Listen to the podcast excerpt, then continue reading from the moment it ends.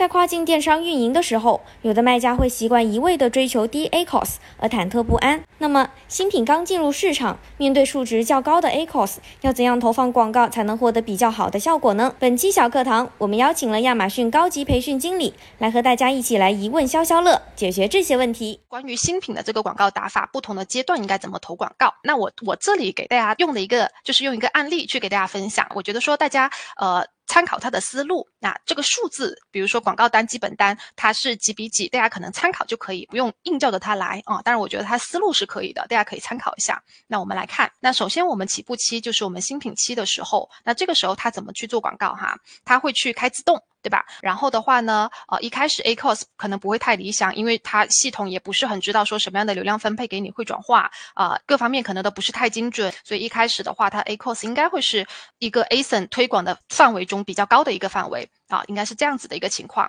那这个时候呢，我觉得它比较好的一个事情呢，就是它会去开一个 coupon。我我这个其实也还蛮建议大家说可以去考虑的哈。你可以去设一个，嗯，五块钱也可以呀，对吧？设一点小小的这个 coupon。然后，因为为什么？因为我们新品的时候，因为我们是没有星级、没有 review 的。那这个时候，如果说你是有一个折扣的标签。比如说这种绿色的 save 多少 percent，save 多少钱的绿色的这种优惠券的标签，或者说如果说你是能报一些秒杀的活动，你会有一个橙色的呃什么样的 deals 这样的标签，那这样子的一些折扣标签呢，我们发现说消费者看到之后，他是比较愿意去点击和购买的，他点击的意愿呢是比没有这个折扣标签，如果说是一样的商品哈，他的意愿是要高出百分之四十二。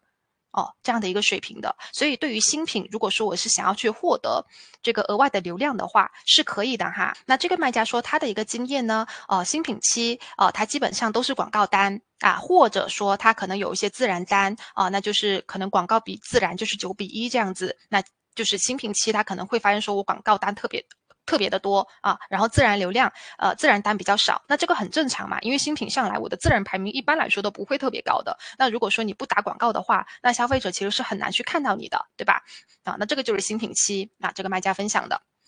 好，那第二个时期呢，就是我们的成长期。哎，成长期呢，就是它基本上会已经推广了一段时间，对吧？可能是一个月这样子。哎，啊，那它。推广的时候呢，这个时候它的销量应该是不断在上涨的哈。那所以的话，它的这个转化率啊，应该也是不断的在爬升的，在这个成长期哈，它的这个转化率它是不断的在爬升的啊，这样的一个趋势啊。那这个时候他说他的广告怎么打哈？他这个时候呢，他就把手动打开了啊，把手动打开了，他会去打一些广泛啊，他去打一些大词啊。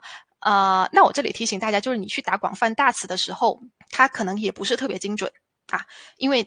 大词它就是流量很大，但是它不会特别的精准，转化率不会特别的高。那这个卖家他这样打呢，他是希望说我可以带来一些额外的流量，对吧？我这个时候，那所以的话，他就去打了一个大词啊。然后的话，如果说他去看我的搜索词报告，发现一些一直不转化的一些词，那我就会去给他否定掉。哎，否定掉。那我们会建议大家说，你在新品期的话，你尽可能去获得就越多的流量就越好，对吧？因为我们这个时候就是需要去刷曝光、刷存在感的时候。嗯，好。那这个时候呢，哎，他会去，哎，可能就可以包上一些秒杀活动了哈。如果他积累了一段时间的话，所以我建议大家在后台，你也是持续的去关注一下你后台的秒杀那个地方，你至少一周关注一次，对吧？然后看，如果说，哎，这个时候系统提醒我这个 ASIN 能上秒杀活动了，哎，那我是不是？可以考虑说去上一下啊，嗯，然后这个时候成长期它的这个广告单和自然单，它说大概是多少哦？就是自然单有一些提升咯，就是可能七比三啊或者八比二，总之啊，我觉得这个数字大家参考就好了哈，你只要知道自己的自然单有上升就行啊，然后你的转化率有上升就行。啊，这个是第二个阶段，那然后，然后第三个阶段呢，就是这个 ASIN，哎，它逐渐的感觉说成熟一点了，有一点推起来了阶段了，对吧？那它这个转化率可能它还是不断的在爬升的哈。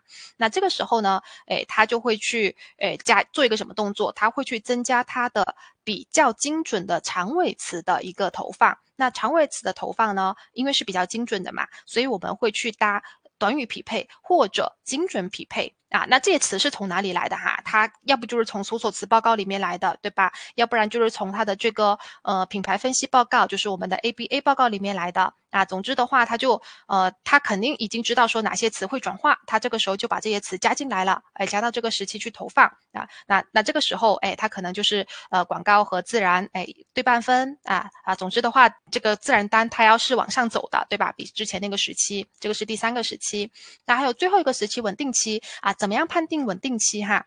啊，一般来说到稳定期的时候，你会发现说我的转化率我基本上是持平啦，啊，持平啦。我基本上知道说我每天能出多少单，我一个月能出多少单，就是。没有其他意外的情况下，那这个时候你的转化率就是持平的，出单量也是相对稳定的啊。那这个时候我们就可以称之为稳定期了哈。哎，这个时候因为我稳定期了嘛，所以我就可以来分析我的 A cost 了啊。那这个时候的话啊，我们的 A cost 它肯定就是要低于我的毛利率了。对吧？那如果说这个时候我的 A cost 还是比我的毛利率要持平或者更高的话，那就说明说我这个产品它可能就是没有办法给我赚钱。那这个时候我就要想办法了啊，可能就是定价有没有问题，或者说我这个呃哪方面出了问题，是不是要控制成本，对吧？那在这个时候大家去分析 A cost 的话，我们的要求肯定就是说我的 A cost 是要低于我的这个毛利率的，至少它是要赚钱的，对吧？这个产品。好，那这个时候他就说我这个自然单哦，它会是比较呃好的一个情况，对吧？它甚至比广告单要多。那嗯，那这个是我们最理想的一个情况哈，这个卖家分享的一个情况。